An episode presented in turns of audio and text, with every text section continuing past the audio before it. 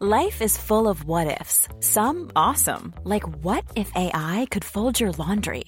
And some, well, less awesome, like what if you have unexpected medical costs?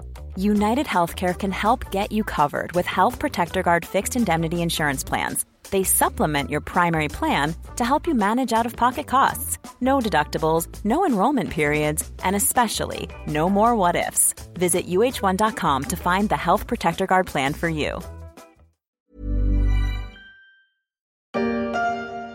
Jamais été aussi nombreux, 25 000 l'an dernier. Les alpinistes amateurs se bousculent pour gravir le Mont Blanc. Certains, avec un mépris total de l'environnement, jettent sur place leurs poubelles ou leurs emballages, mais un grimpeur britannique vient de battre le record d'incivilité. Il a abandonné près du sommet un objet très encombrant. Embouteillage sur le Mont Blanc, la saturation dans le refuge du goûter à 3835 mètres, dont les 120 places sont rapidement occupées au beau jour, comme le rappelait dès 2018 le journal de France 3, une fréquentation qui multiplie les risques d'accidents. Est possible votre ami ne pas regarder par la fenêtre, per favore? Grazie mille.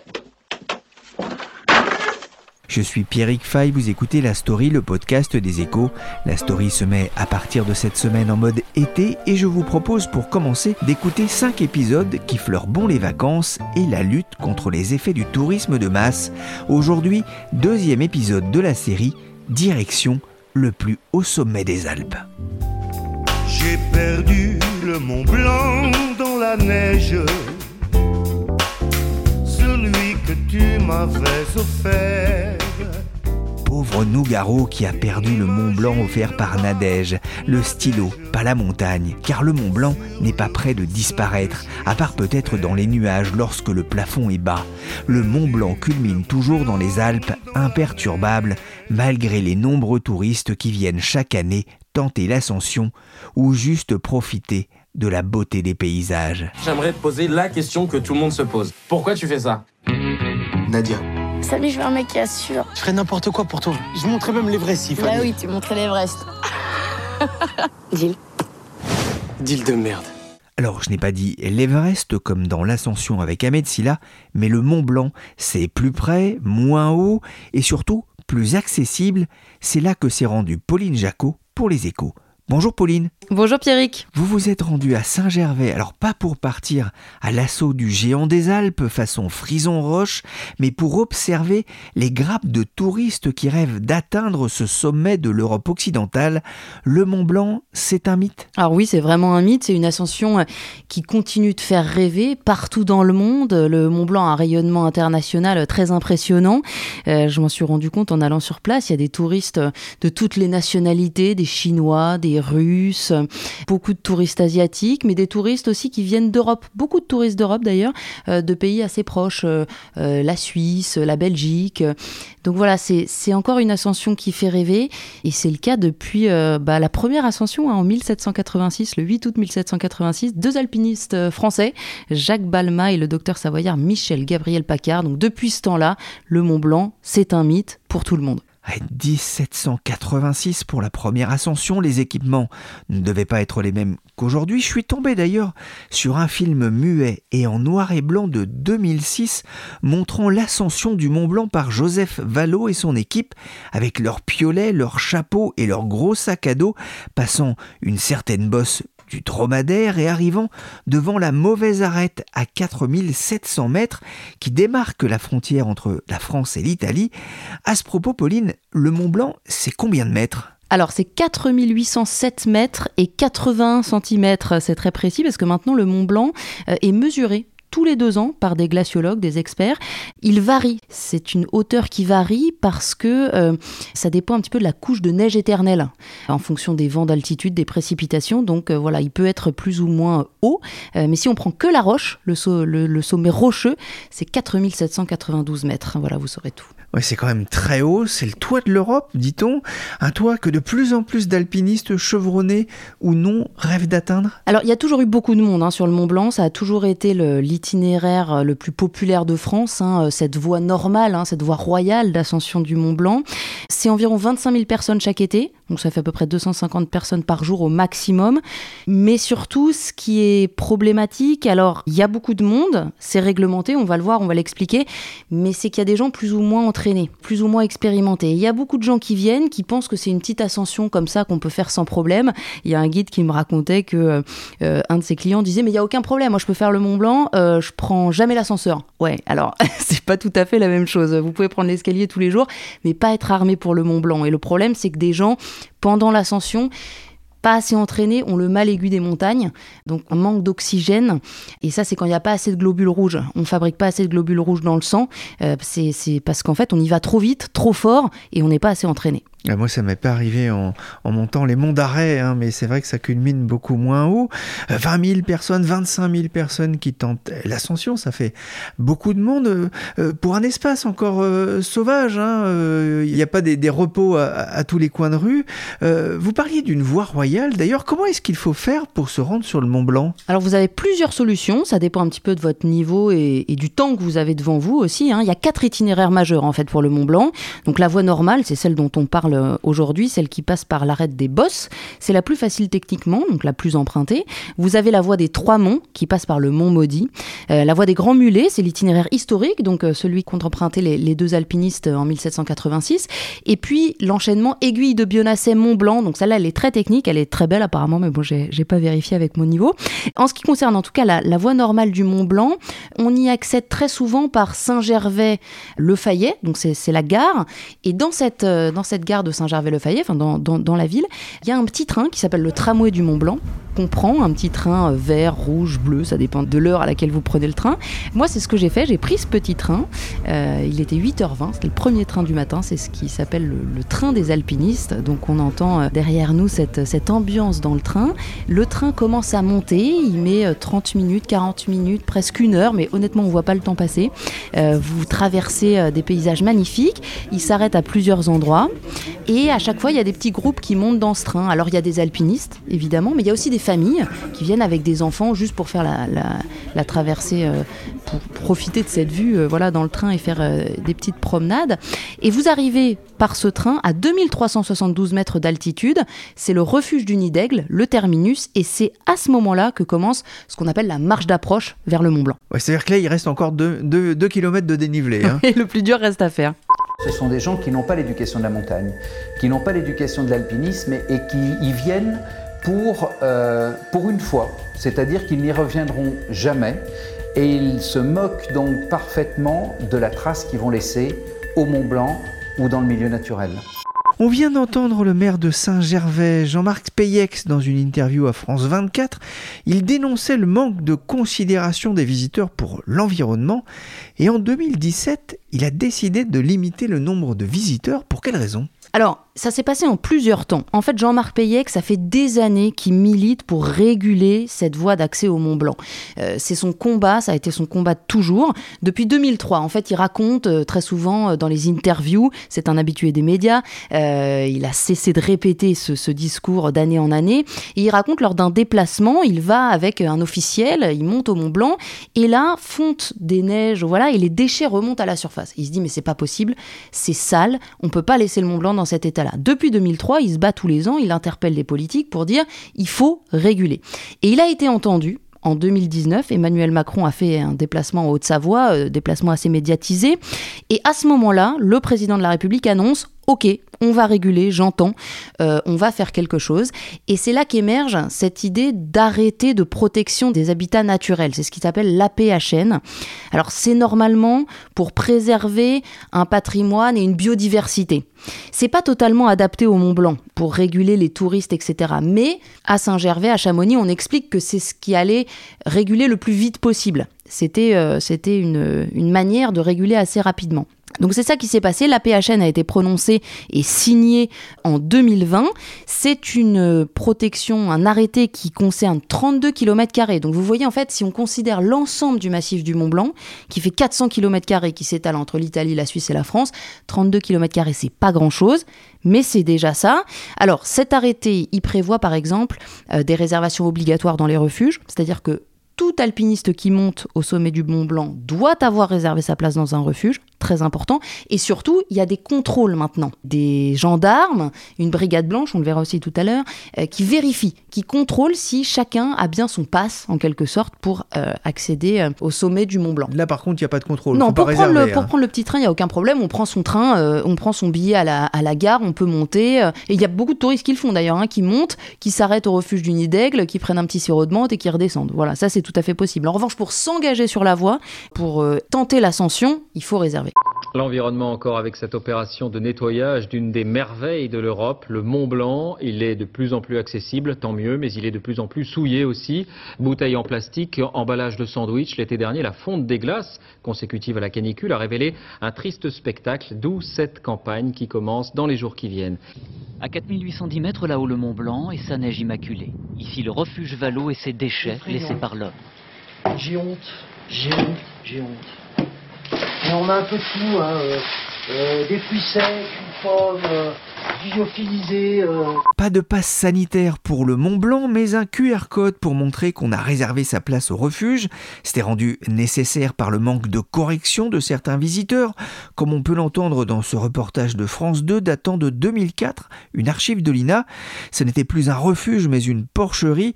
En 2018, il n'y a eu pas moins de 11 000 nuitées dans le seul gîte du goûter qui frisait souvent la surpopulation. Oui, alors exactement, 2018-2019, dans la bouche des locaux, c'est souvent les années qui ont été les pires, où, vraiment ils en pouvaient plus parce qu'il y avait trop de monde, euh, les gens réservaient pas forcément dans les refuges, alors il y avait des situations euh, complètement intenables où en fait les gens arrivaient, alors euh, comme vous disiez, on peut pas les mettre dehors, on va pas les mettre dehors alors qu'il y a une tempête, donc on les met à l'intérieur du refuge, certains ont réservé, d'autres non, tout le monde dort sous les tables, sur les tables, enfin, situation inextricable, il faut bien voir que dans ces refuges, il y a des gens qui travaillent, il y a des gens qui font à manger, il y a une réserve de nourriture spécifique, hein, c'est pas un supermarché, donc il faut aussi envoyer les repas, il faut servir à temps, il faut.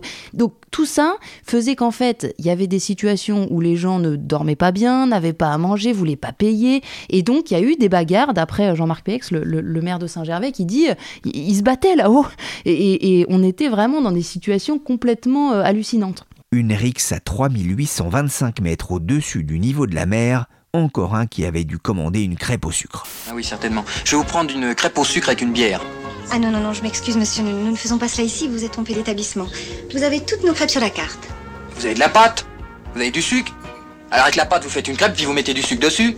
Oh, mais qu'est-ce que c'est ce type-là On croit rêver C'est vrai, on s'est dit qu'il se croit celui à la tête de con Bon, il y a un contre-voie plus ici, hein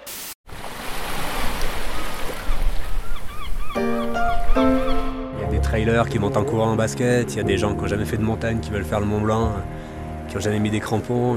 Les grandes agences de voyage qui disent que le Mont Blanc c'est à la portée de tout le monde et qu'il suffit d'avoir un tout petit peu d'entraînement pour le faire. Les montagnards regardent avec circonspection hein, ces touristes de la montagne qui partent à l'assaut du Mont Blanc comme si c'était la dune du Pilat. On entend leurs commentaires dans ce documentaire de 2018, Mont Blanc noir de monde, c'est un bon titre. Comme l'Everest, hein, le Mont Blanc est victime de son succès, car un, tel sommet, euh, ça se mérite? Alors oui, ça se mérite. On, en parlait un petit peu tout à l'heure. Il faut être préparé, il faut être sportif, il faut avoir du souffle, il faut se préparer à avoir euh, moins d'oxygène euh, en altitude. Donc tout ça, c'est c'est vraiment pas à prendre à la légère. Et, c'est ce qui est très reproché hein, par les locaux, par les, le milieu de la montagne hein, sur place, c'est que quelquefois les gens arrivent. euh, pour euh, euh, vous donner un exemple, il y a quelqu'un qui arrive à, l'aéroport de Genève, il sort de l'aéroport, il prend son bus, il arrive à Chamonix, il veut faire le Mont Blanc, il repart le lendemain. Ça, c'est pas possible. Ils disent, mais il faut prendre le temps. La montagne, ça se mérite. Il faut être en condition. On peut pas faire le Mont Blanc comme on fait une attraction, un parc touristique, voilà, quoi que ce soit. Donc ça, c'est important. Et puis, il faut aussi rappeler à tout le monde que la voie normale, elle est certes moins technique, mais elle est très dangereuse. Et encore euh, cette année, les, autorités ont alerté. Euh, c'est très dangereux, notamment à cause de la chaleur. Euh, Il y a des éboulements. Le couloir du goûter, donc ce fameux couloir pour aller du refuge de Tête Rousse jusqu'au refuge du goûter, c'est surnommé le couloir de la mort pour une raison, parce qu'il y a eu plus de 100 morts depuis 1990 euh, et un tiers des personnes meurent à cause d'éboulements. Donc il y a des roches vraiment qui se décrochent complètement de la montagne. Et ben voilà, quand vous prenez une pierre, évidemment, ça, c'est- très dangereux. Euh, donc maintenant, il y a même des des plages horaires, hein, euh, enfin depuis des années, mais pour dire il vaut mieux partir le matin très tôt. Donc euh, les autorités euh, et la compagnie du Mont Blanc notamment essayent de mettre des trains plus tôt pour que les alpinistes puissent partir à 7 h du matin. Mais voilà, c'est dangereux et il y a des morts tous les ans, hein, à peu près 4 par an. On a entendu et on entend encore ici hein, le bruit d'un éboulement. C'était le 15 juillet dernier sur le couloir du goûter. C'est assez impressionnant. Le manque de préparation dont on parlait, le côté parc d'attractions à la montagne, c'est quelque chose que vous avez euh, constaté lors de votre expédition, Pauline? Alors, disons que c'est pas la règle générale. J'ai vu euh, notamment deux touristes français qui sont partis euh, de ce refuge de Tête Rousse donc après la marche d'approche qui dure déjà à peu près une heure et demie depuis l'arrêt du petit train, et qui partait sans crampons, sans piolet, sans équipement, à l'assaut du couloir du goûter. Donc heureusement, ils ont été rattrapés par les gendarmes et la, brigade blanche en l'occurrence, mais il y a eu des éboulements. Nous, quand on a fait la marche d'approche pour monter, pour monter ces 800 mètres depuis l'arrivée du petit train, euh, on a vu des pierres se décrocher. À droite, à gauche, on voit des éboulements. Et eux partaient sans aucun équipement en disant Ah bah oui, mais je voulais juste montrer à ma femme à quoi ça ressemblait. Bah oui, mais non, parce que même si on s'approche du couloir du goûter, c'est dangereux parce que les éboulements, bah, ils s'arrêtent pas au couloir du goûter, ils vont aussi à droite, à gauche. Donc euh, oui, il y a, ça, mais ça reste une exception parce que de plus en plus, les règles et le message commencent à passer auprès des, des touristes. Il rêvait de ramer au sommet du Mont Blanc. Alors ce Britannique, ancien des commandos marines, s'est lancé dans l'ascension, avec son engin de musculation de 26 kg sur le dos. Son aventure, il l'a médiatisée sur les réseaux sociaux et à la télévision. Mais les mauvaises conditions météo l'ont contraint à rebrousser chemin. Ah, en 2018, il y a des laitons qui ont tenté de monter un mât de 10 mètres pour y faire flotter leur drapeau. Un autre a tenté de monter avec un engin de musculation, c'était un anglais. Et pourquoi pas une baignoire au rayon du grand n'importe quoi. Il y, a, un changement de profil des touristes. Oui, alors c'est ce qu'on disait justement, comme les messages et les règles commencent à être imprimés par les touristes et que les messages de prévention, euh, la pédagogie hein, faite aussi par tous les... Il faut, vraiment euh, être clair là-dessus parce que tout le milieu de la montagne, là, que ce soit euh, les gens à l'office du tourisme, les mairies, les guides, vraiment ont systématiquement ces messages de prévention vis-à-vis des touristes. Ça commence à être intégré. Mais auparavant, on, voit hein, beaucoup de gens maintenant, on se balade avec son téléphone portable on veut mettre sa photo euh, du Mont Blanc euh, sur les réseaux sociaux en disant j'y étais. Là aussi, ça a été Exactement. Vraiment, là, là c'était la culture Instagram, hein, notamment dont parle euh, le, maire de Saint-Gervais, Jean-Marc Payec, c'est aussi le maire de Chamonix. C'était le, le problème de ces touristes qui veulent faire le Mont Blanc, comme on fait le marathon de New York, comme on fait quelque chose où on coche une case. Et cette logique-là, elle est combattue. Et c'est en train de changer justement. Alors la mairie a décidé de limiter le nombre de, visiteurs quotidiens avec l'appui de l'État. Comment fait-elle respecter cette décision? Alors, pour vous raconter tout ça, je vais vous partager mon expérience de reportage. Donc, euh, comme je vous ai expliqué, j'ai pris le petit train à Saint-Gervais euh, pour monter vers ce refuge du Nid d'Aigle, donc à, 2300 mètres, mais j'ai pas pris ce train toute seule. J'ai été accompagnée euh, de cette brigade blanche. Donc, la brigade blanche, ça a été quelque chose qui a été créé par la mairie de Saint-Gervais. C'est des anciens gendarmes et des anciens militaires qui connaissent très bien la montagne. Donc, on prend ce train ensemble et là, les deux membres de la brigade blanche avec lesquels je suis commencent à contrôler dans le train, commencent à demander aux gens ils ont leur réservation pour les refuges. Ils ont une liste. Ils sont en liaison directe avec euh, le gardien du refuge qui leur transmet toutes les informations. Un surligneur, un stabilo dans la main. Bonjour. Tu vas au goûter? Et ils vérifient que les gens ont, bien leur réservation. Dans l'ensemble, tout se passe bien. Les alpinistes, généralement les groupes avec les guides, ont leur réservation. Euh, ils déclinent leur identité et la brigade blanche vérifie. When I don't have booking, I don't. If you have no booking, you can't climb. Okay. Mais quelquefois, moi j'ai vu ça qu'une seule fois hein, sur euh, toute la journée où je les ai accompagnés, un touriste qui n'a pas sa réservation. C'est un jeune Polonais donc qui a dû faire demi-tour. La brigade blanche a dit no booking, no climbing, pas de réservation vous ne passez pas, vous faites demi-tour, et voilà, il a repris le petit train, et direction bah, la gare de départ, Saint-Gervais-le-Fayet, le Mont-Blanc, ce sera pour plus tard. Ouais, c'est un peu la, version savoyarde de pas de bras, pas de chocolat. Comment ces restrictions ont-elles été accueillies par les locaux? Alors au début, pas très bien. Hein. Le maire de, Saint-Gervais raconte, la brigade blanche aussi, hein, euh, les membres euh, de cette brigade m'ont raconté au début, c'était pas facile. Hein. Ils se mettaient euh, dans la montagne à plusieurs niveaux, ils demandaient les réservations, etc. Quelquefois, ils se faisaient insulter par les guides, par les gens qui comprenaient pas bien Il faut savoir que dans cette culture montagnarde, euh, une alpiniste bien connue de la région, Liv Sansos, m'en a parlé, qui est ancienne championne du monde d'escalade, qui est euh, une femme qui a bouclé en 2018 un tour des 82 plus hauts sommets des Alpes, hein, donc une alpiniste chevronnée. Le milieu montagnard aime bien sa liberté. Et c'est très important de revendiquer cette liberté, ça va avec la culture de l'alpinisme. Alors forcément, quand il y a des règles pour interdire le bivouac, pour camper dans cet endroit, dans cet endroit bien spécifiquement, c'est pas forcément très bien accueilli il y a eu besoin d'un certain temps, de plusieurs mois, de quelques années pour voilà intégrer ces règles. Mais maintenant, honnêtement, les choses se passent très bien. Moi, j'ai vu personne qui était euh, euh, énervé à cause de ces règles. Tout se passe bien en bonne intelligence. Les, les relations sont bonnes entre la brigade blanche, les guides, les alpinistes. C'est fait en fait voilà, pour que les choses se passent mieux. Et ça marche bien. Donc maintenant, les choses se sont pacifiées. Ah, le Mont Blanc draine aussi euh, beaucoup de monde dans la région, notamment à Chamonix.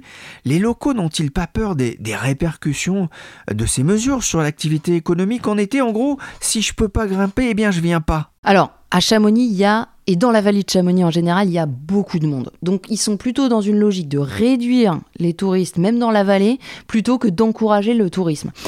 Aujourd'hui, euh, le problème à Chamonix, c'est ce que le maire me dit, hein, c'est vraiment euh, Éric Fournier qui, dit ça, c'est les touristes excursionnistes, c'est-à-dire ces touristes qui viennent à la journée.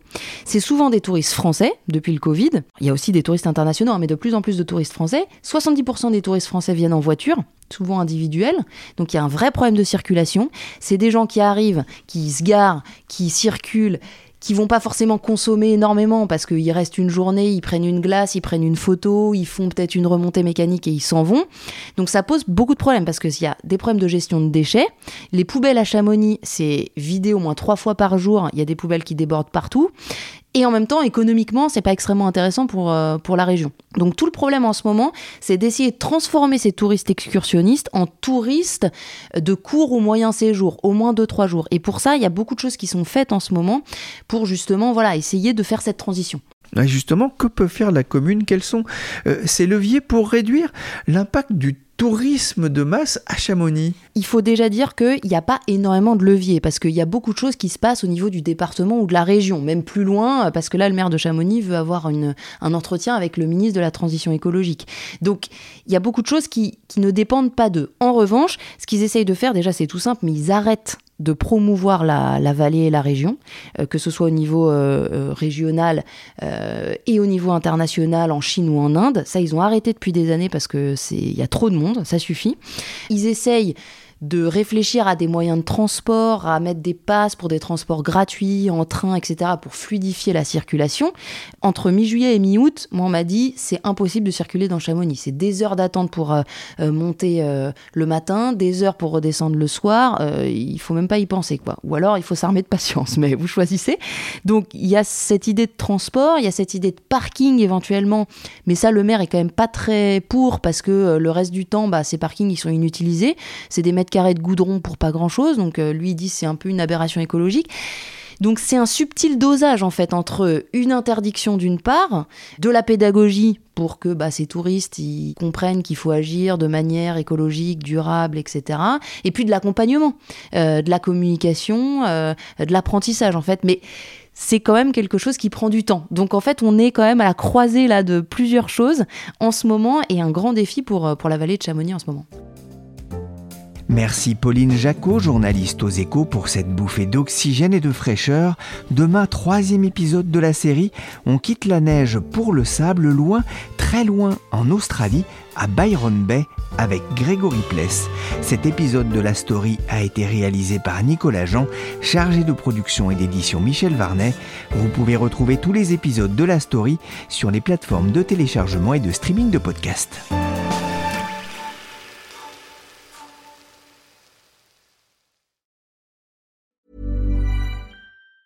Planning for your next trip? Elevate your travel style with Quince. Quince has all the jet setting essentials you'll want for your next getaway, like European linen, premium luggage options, buttery soft Italian leather bags, and so much more. And is all priced at 50 to 80% less than similar brands. Plus, Quince only works with factories that use safe and ethical manufacturing practices. Pack your bags with high-quality essentials you'll be wearing for vacations to come with Quince. Go to quince.com slash pack for free shipping and 365-day returns.